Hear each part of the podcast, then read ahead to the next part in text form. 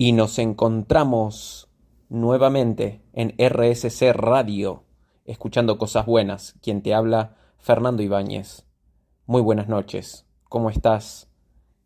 Donde sea que te encuentres en esta eh, noche, quizás, bueno, después escuches la grabación, día, tarde, madrugada, donde sea. Recuerdo en mi temprana adolescencia, a las puertas de mi adolescencia que mi experiencia, mi primera experiencia de escuchar radio era, recuerdo en ese entonces, Radio Continental, eh, acá en, en Buenos Aires, Argentina, y escuchaba mientras me dormía un programa que me llamaba mucho la atención conducido por Luisa Delfino, recuerdo, gran locutora, y el programa se llamaba Te escucho, te escucho, y la consigna era que la disposición, en este caso de, Luisa Delfino, a escuchar simplemente la, la problemática de, del oyente que llamaba telefónicamente y en vivo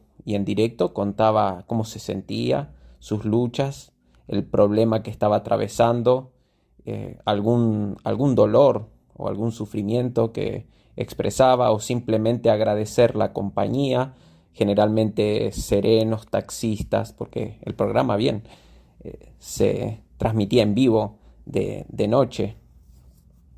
Creo que eran las 11 de la noche donde empezaba el programa y yo lo escuchaba, recuerdo ya acostado con mi radio en la mesita de luz en ese entonces. Y ahora, mientras lo cuento, es como que uno los, las, los puntos en, en mi pasado y quizá seguramente fueron una de las tantas semillas eh, en mí que, me trajeron hasta aquí, ¿no es cierto? A, dedicarme a lo que me dedico, a, haberme preparado tantos años y seguir preparándome porque soy un eterno aprendiz, experto de nada, aprendiz de todo, y, y a dedicarme básicamente a escuchar a las personas, aunque en este caso eh, te toca a vos escucharme a mí por este formato, pero bueno, los recuerdos muchas veces, sobre todo cuando son coherentes y nos damos cuenta de, de lo que hemos vivido, lo que ha significado para nosotros e inconscientemente ha, forjado, ha moldeado las decisiones y nos han traído donde, donde estamos, ¿no es cierto? Así que a veces esa sensación de mirar hacia atrás el camino transitado, el camino transcurrido. En este caso, yo en ese entonces tenía 12 años, o sea que estoy hablando hace 32 años, nada menos, 32 años. Y, y se puede apreciar cómo ha pasado el tiempo también, todo el camino transitado, lo vivido, lo experimentado, y la vida, como siempre, siempre digo a través de este espacio y también en mis charlas, en mis seminarios, mis clases, la vida es significado. ¿Qué significado? El significado que le estamos dando. Todos tenemos un significado para nuestra vida. Todos vivimos acordes a nuestra propia verdad. Nadie sabe la verdad absoluta al menos nadie la conoce o nadie la posee. Todos tenemos partes, ¿sí? De, esa verdad y todo como reaccionamos, las veces que reaccionamos, que decidimos y también cómo juzgamos lo que llamamos realidad, cómo interpretamos el presente, y obviamente hemos interpretado en el pasado, está determinado por ese significado. lo que para nosotros o cómo etiquetamos, caratulamos, definimos el éxito como el fracaso, también está fuertemente influenciado en virtud de lo que signifique la vida para cada uno. Así que significado. ¿Qué significa la vida para vos? Para algunos la vida simplemente es un viaje, ¿no? Es un viaje. Y muchos la viven coherente con eso. Cabe destacar que ya seas consciente o no del significado que le estás dando o le estuviste dando a tu vida, fuiste de alguna forma coherente con ella. El mar, océano insondable, llamado en psicología mayormente inconsciente o subconsciente, que bueno, luego después está el supraconsciente, que está, es, es un grado, es otro nivel mucho más profundo, en algún momento, en algún momento hablaremos de, de él. Los seres humanos somos más complejos de lo que creemos, de lo que parece. Y bueno, en esta maravillosa complejidad y drama humano es donde tenemos que bucear en las profundidades del ser y conocernos a nosotros mismos. La primer, una de las primeras proclamas, invitaciones de la filosofía es eh, conócete a ti mismo, ¿no? es el, el generar eh, un marco de referencia para pensarnos, para interpretarnos, siempre en interpretaciones dinámicas, móviles, eh, momentáneas, si se quiere, no fijas, no desde la certeza, aunque sí necesitamos certezas, pero sí dispuestos a abrazar la incertidumbre y a volver a revisar esas decisiones y definiciones que damos cada día, cada semana, cada mes. Así que, ¿cuál es el significado? ¿Cuál es el significado? Para otros, además de un viaje, quizá algunos dicen, bueno, la vida es una fiesta. y por supuesto está muy bien, sea el significado que tenga para vos. Lo importante es que te, te, esté funcionando.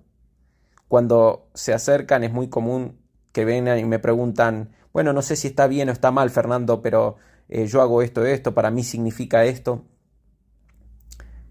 Y no sé si está bien o está mal. Bueno, yo les ofrezco cambiar la pregunta. La pregunta no es si está bien o está mal.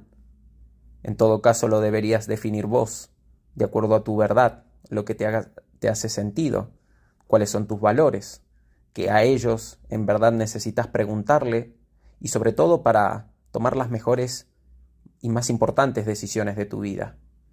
Pero si en este análisis, en este mirar un poquito para atrás y uniendo los puntos, y te pregunto cuáles son las dos decisiones más importantes que has tomado en este último año, dos años, tres años?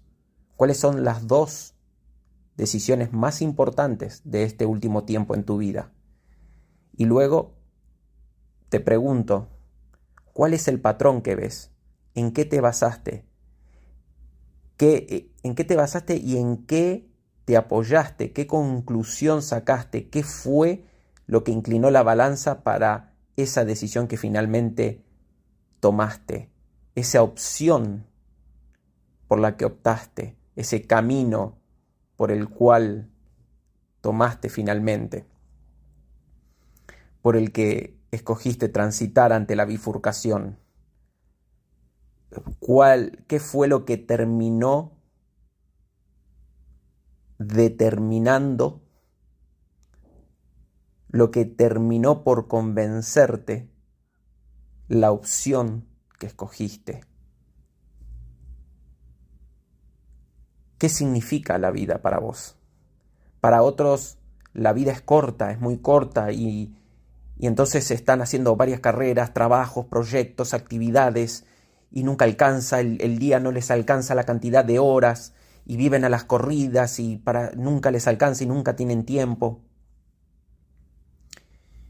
Y, y así podríamos explorar diferentes ejemplos, filosofías, significados. ¿Cuál es el significado que le estás dando a tu vida? ¿Y en qué te basaste para tomar las últimas dos decisiones más importantes que has tomado en tu vida? Bueno, este programa decidí empezarlo de esta manera porque mm, es la base, es el fundamento, son los principios, son los cimientos en los cuales construimos nuestra vida. Y si los principios no son firmes, si el edificio no es coherente, los materiales, las dimensiones, en virtud de la profundidad de los cimientos, de la envergadura del proyecto, si, si primero no nos sentamos a evaluar, a planificar, a tomar dimensión del objetivo de vida, del propósito, no vamos a saber tomar las decisiones más importantes de la vida no vamos a llegar muy lejos. De hecho, el que no sabe a dónde va ya llegó, de alguna manera. Así que el rumbo, ¿sí? el objetivo marca el rumbo. Por más que el camino transcurra en una travesía incierta. Incierta no en cuanto al rumbo, pero sí incierta en lo que nos encontramos en el proceso, en el camino, las dificultades, las bifurcaciones, los pasadizos, los obstáculos, toda clase de desafíos, inclemencias de las circunstancias, el clima, las estaciones y sus diferentes características. Así que la travesía nos desafiará en el proceso, porque el objetivo no es de alguna forma la llegada en sí, por más que todo lo hagamos para eso y está fantástico, sino el proceso, el transcurrir, el transitar, el aprender, el hacer, el caminar, el intentar, el caerse y volverte a levantar, e insistir, y seguir intentándolo, y seguir hasta llegar, hasta lograrlo. Generalmente es más fácil solo intentar para luego justificar que al menos lo intentaste pero no pudiste es más fácil que hacer. Protestar, quejarse, es más fácil que cambiar, que responsabilizarse, que adueñarse del problema. Pero toda situación mejora con una mejor decisión. Y esa decisión, para que sea mejor, necesita estar basada en cierta claridad. Y la claridad me la da una retroalimentación en vigor de en dónde estoy parado, quién soy y hacia dónde me dirijo.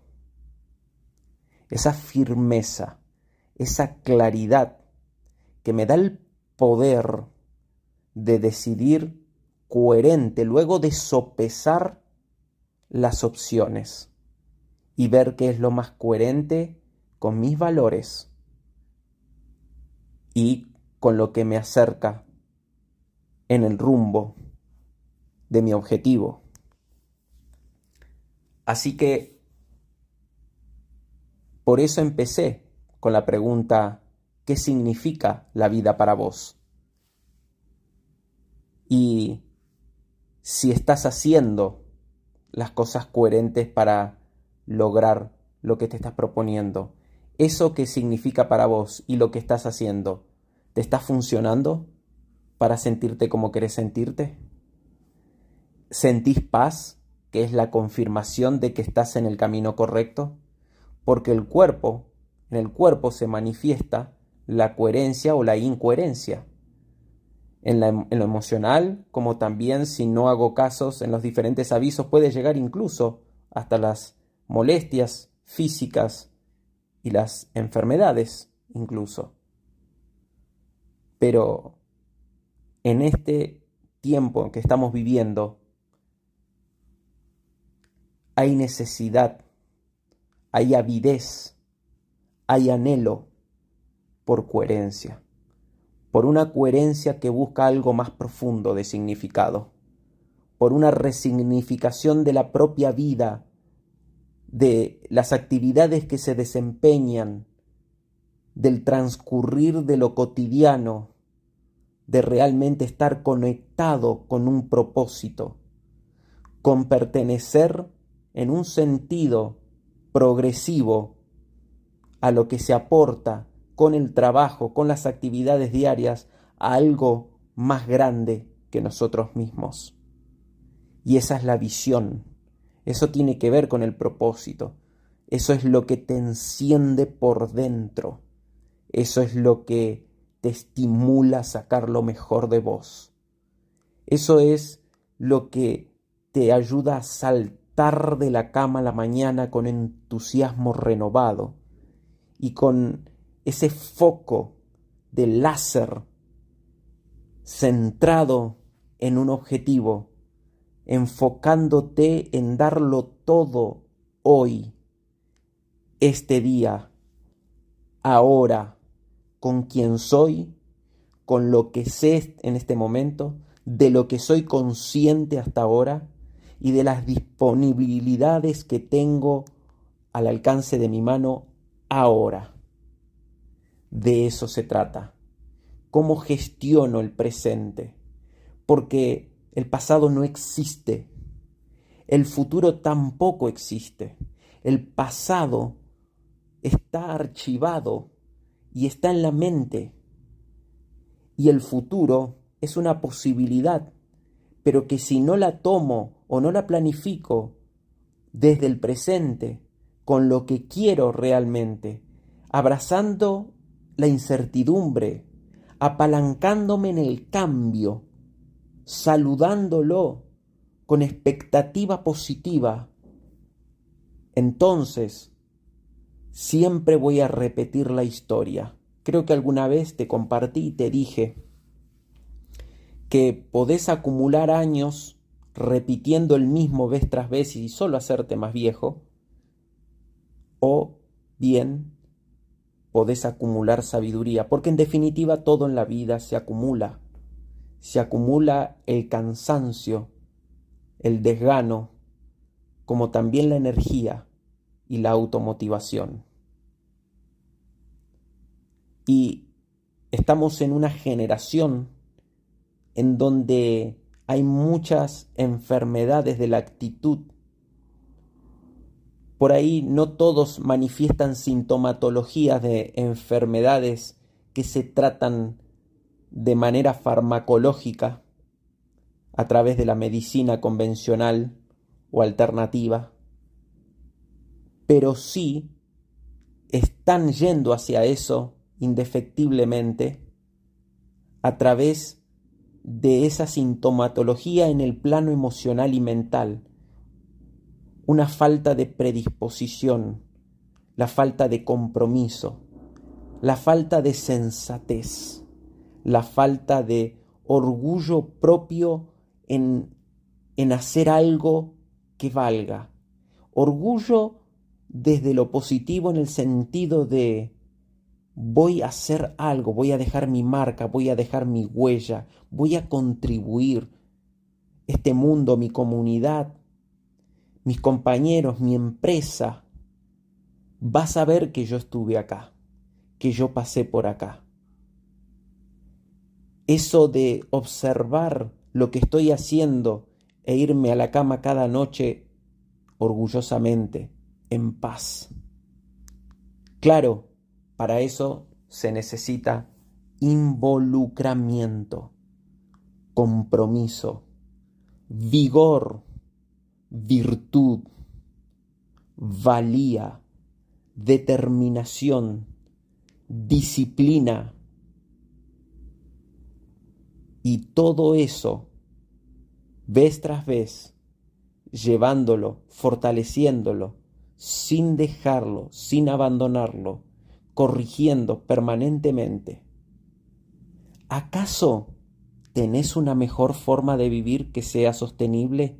Digo, ecológica, que sea bueno para vos, para los que te rodean y que además te haga bien a vos y a los que te rodean, además de gustarte, porque generalmente las preguntas desde lo automático e inconsciente que imperan esta generación, en gran medida al menos, es basarse solamente en lo que me gusta.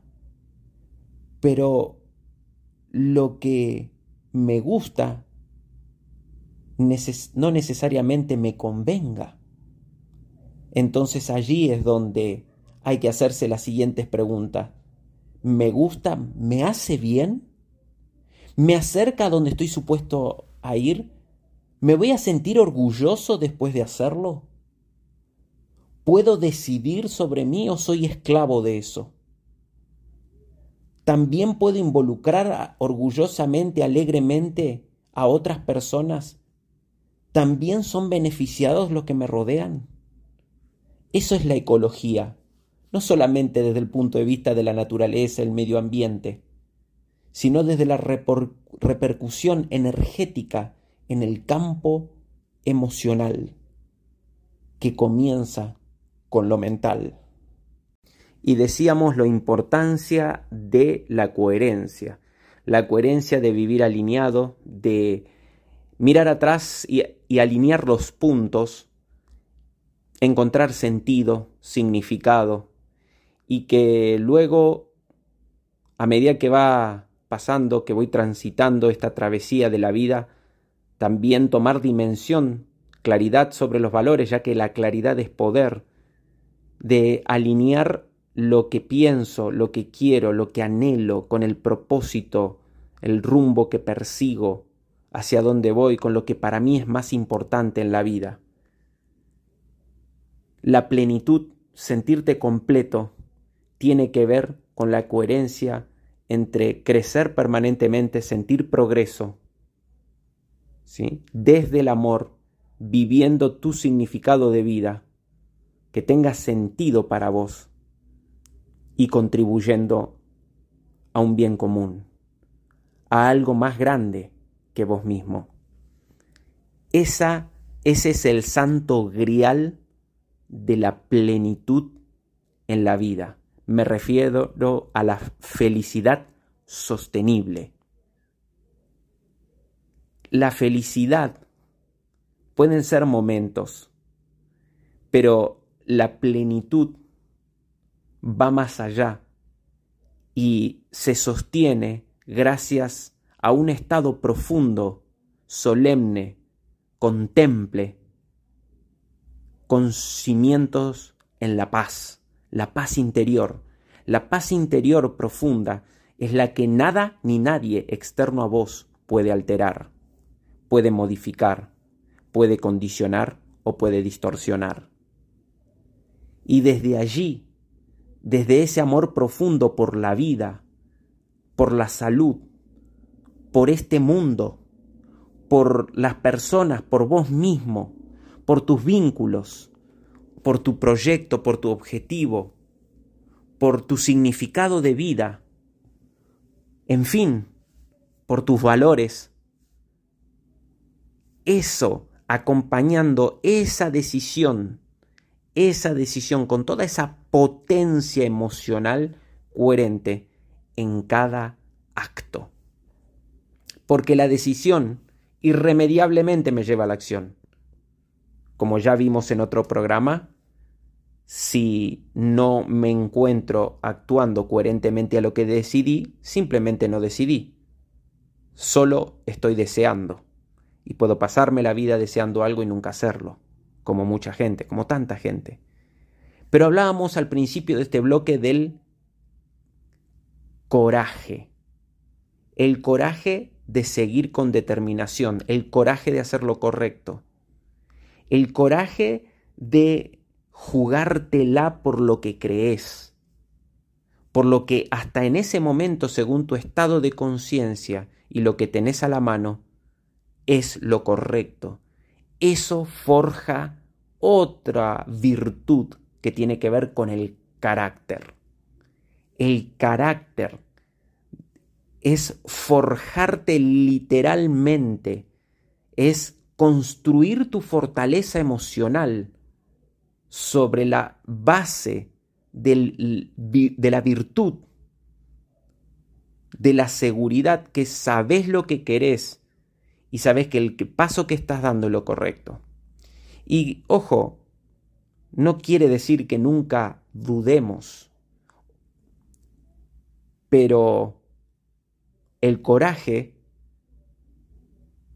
tiene que ver con hacerlo a pesar de la duda, a pesar del miedo, porque la duda y el miedo son primas hermanas.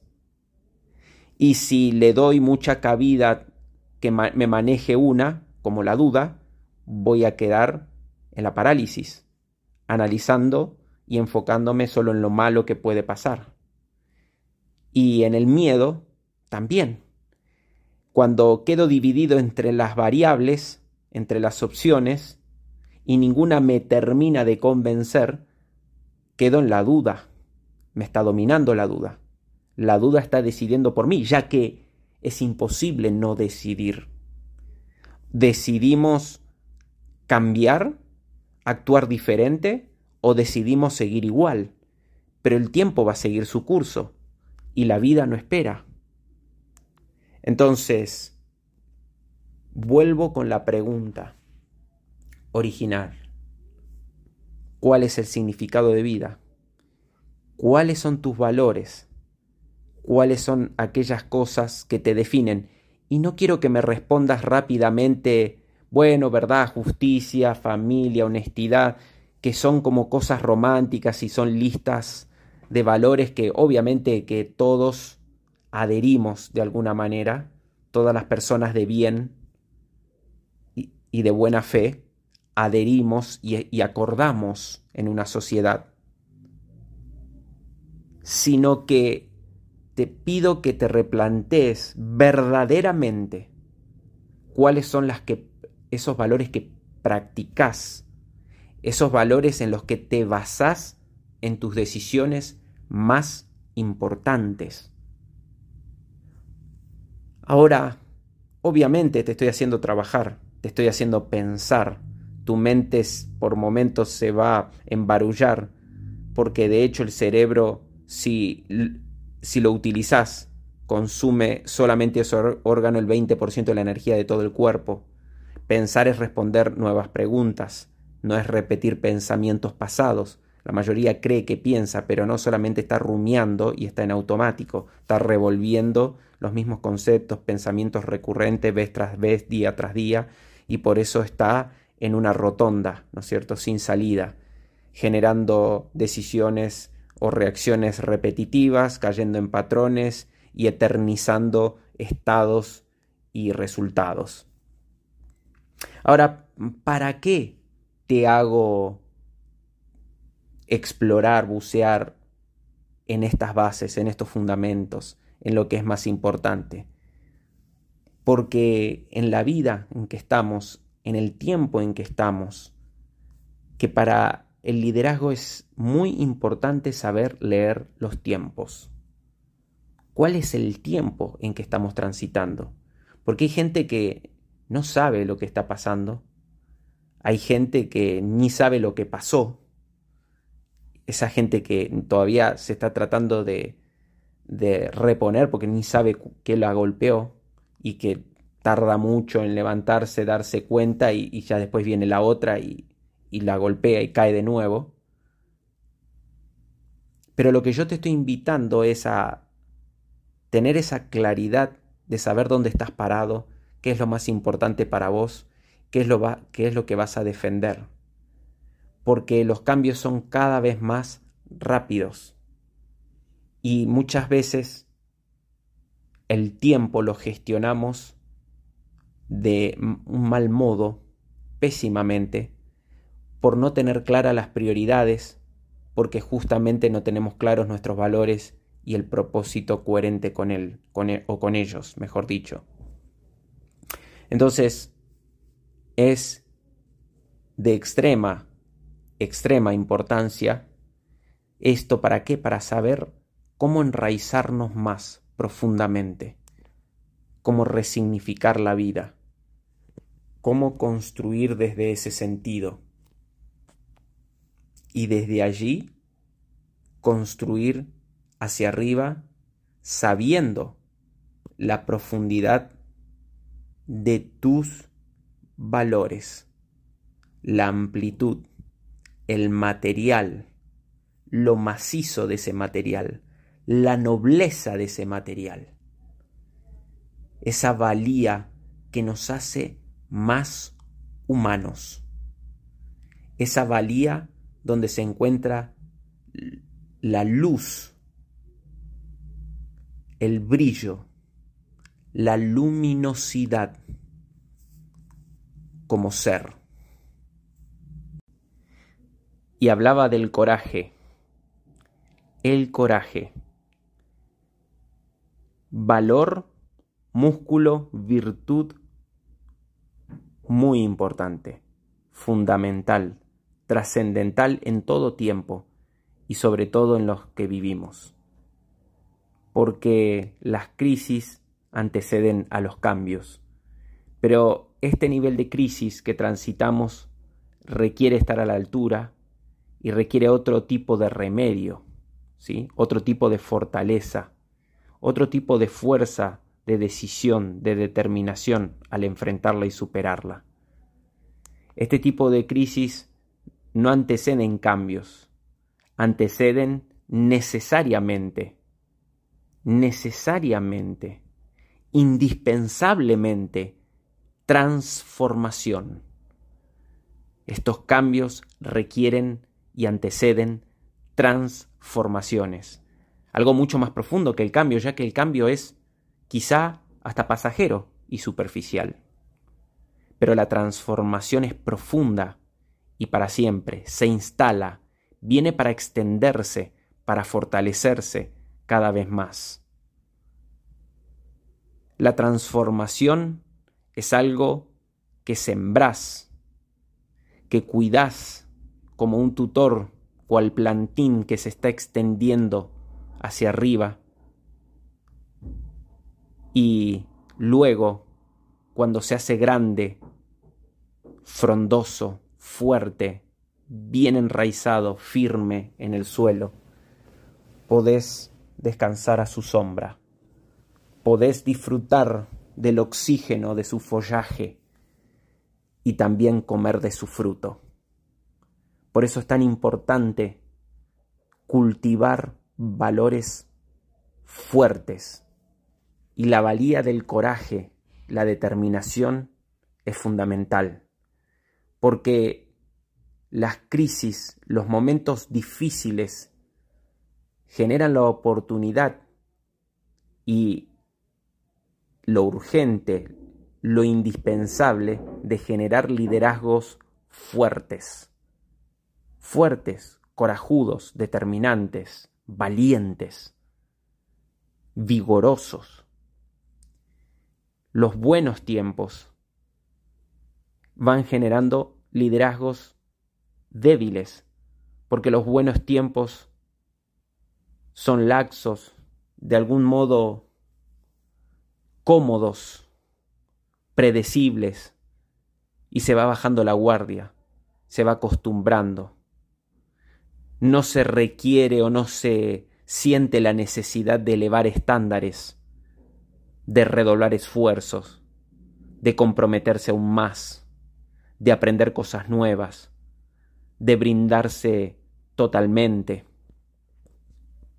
y de buscar formas, alianzas, metodologías, de redefinir significados más profundos, de autoexaminarse profundamente, de transparentarse, de ponerse a prueba, porque en definitiva el, la transformación empieza en cada uno, en el interior, es de adentro hacia afuera. Muchas veces se critica a los políticos de turno, se critican, bueno, a lo que fuere. Y esa es una de las enfermedades de la actitud que mencionaba anteriormente.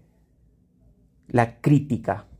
La crítica es, es destructiva, nunca es constructiva. La crítica, la crítica inconscientemente te da la sensación de que vos sos mejor, de que hay otro que haces las cosas peor. ¿sí? La crítica te distrae de la autoexaminación y de la autocorrección, del autocompromiso con tu vida.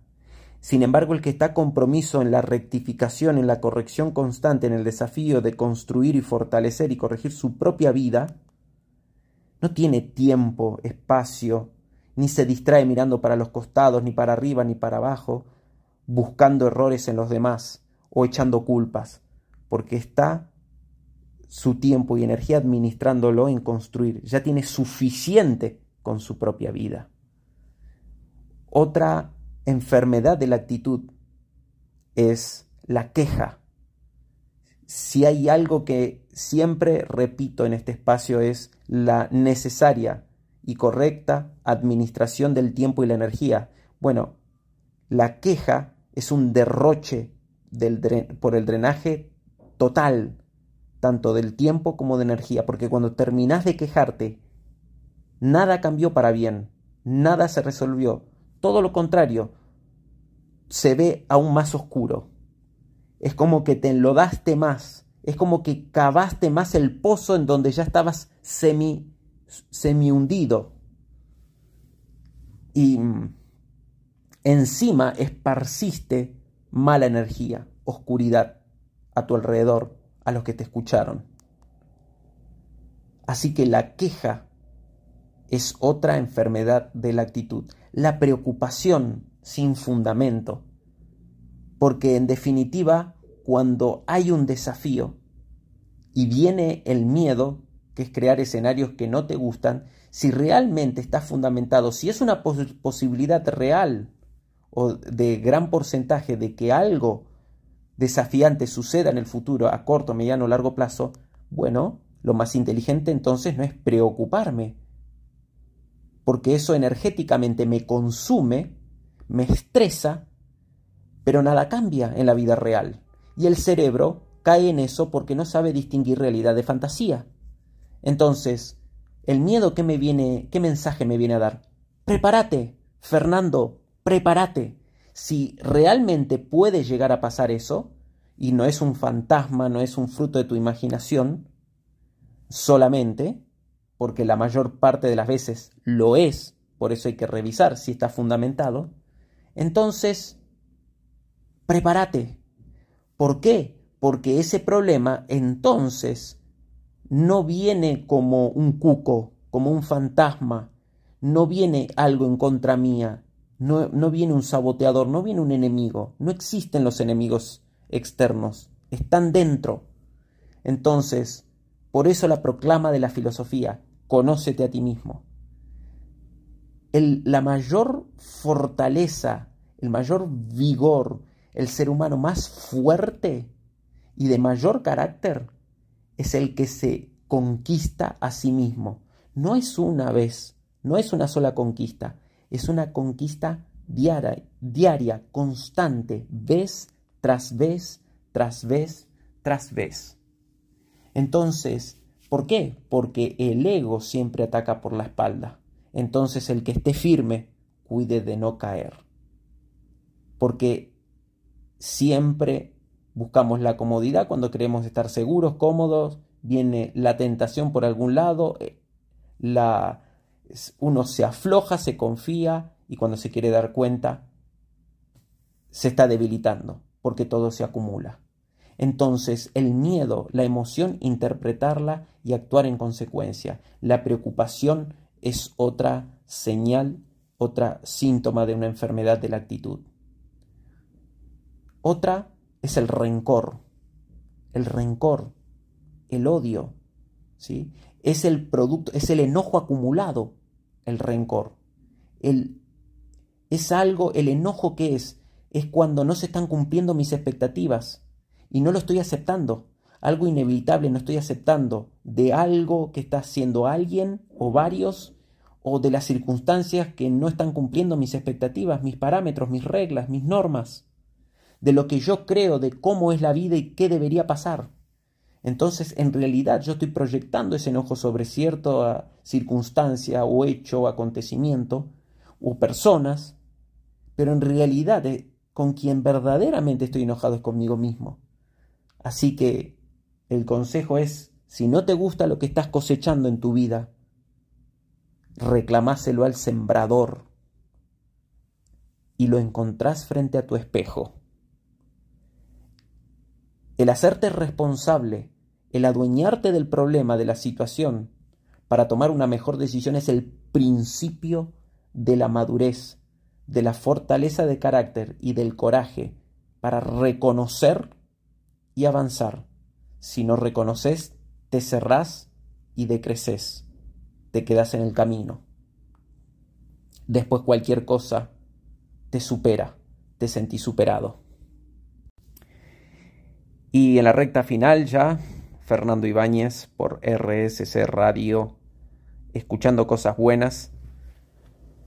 Ya vamos terminando con el último tramo de estas enfermedades de la actitud, con estos síntomas que hay que prestarle atención para que no lleguen a mayores.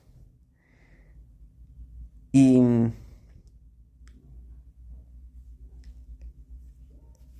el peor o la peor enfermedad de la actitud la dejé para el final. Y es algo que veo muy a menudo bastante desparramado y que es la apatía. La apatía es exactamente lo contrario al coraje. La apatía es haberse es el producto de haberse desenganchado de la vida, desconectado para no sentir, como lo que sucedía.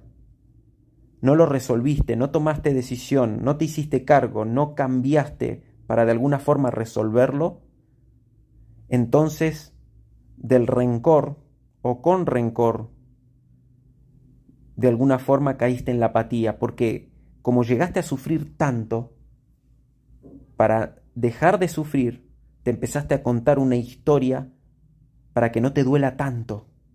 Te empezaste a anestesiar, te empezaste a desenganchar, ya no te involucras, ya no te comprometes, solamente estás viviendo reaccionando al momento, al vicio emocional, al atajo, empezás a compensar el placer por otro lado que no te das desde el crecimiento, empezás a caer en el vicio de comer de más, de enajenarte de la realidad, salir de tus responsabilidades, de tus desafíos, en vez de tener proyectos, te escapás en entretenimiento en demasía y empezás a caer en una vida, a administrar tu vida, a mantener lo que ya tenés y a dejar de crecer. Y eso lleva, en muchos casos, a la depresión. ¿Qué es la depresión? En definitiva, la depresión me gusta definirla como una mente confundida, una mente que sabe el potencial que tiene, un ser dentro luminoso, con potencial enorme, gigante, poderoso, ilimitado, pero que está siendo suprimido, que está siendo reprimido, que está siendo condicionado, que está siendo aprisionado por la sensación de miedo, de rencor, de falta de perdón, de preocupación acumulada. de falta de decisión, falta de acción, falta de compromiso, de una acumulación de una baja autoestima, acumulación de debilidad, una percepción falsa del no puedo, del me siento superado, de que será lo que me ha tocado y solamente se trata de pasarla, pasarla bien, busco que me hagan sentir de una forma las experiencias, las personas, y si no veo yo cómo generarme placer de alguna manera, con algún hábito, con algún atajo, con alguna estrategia, pensando solamente el placer a mí. Y yo ya no pienso más en lo sostenible, en aceptar el desafío, en crecer, en involucrarme, en aportar al conjunto, a mis semejantes.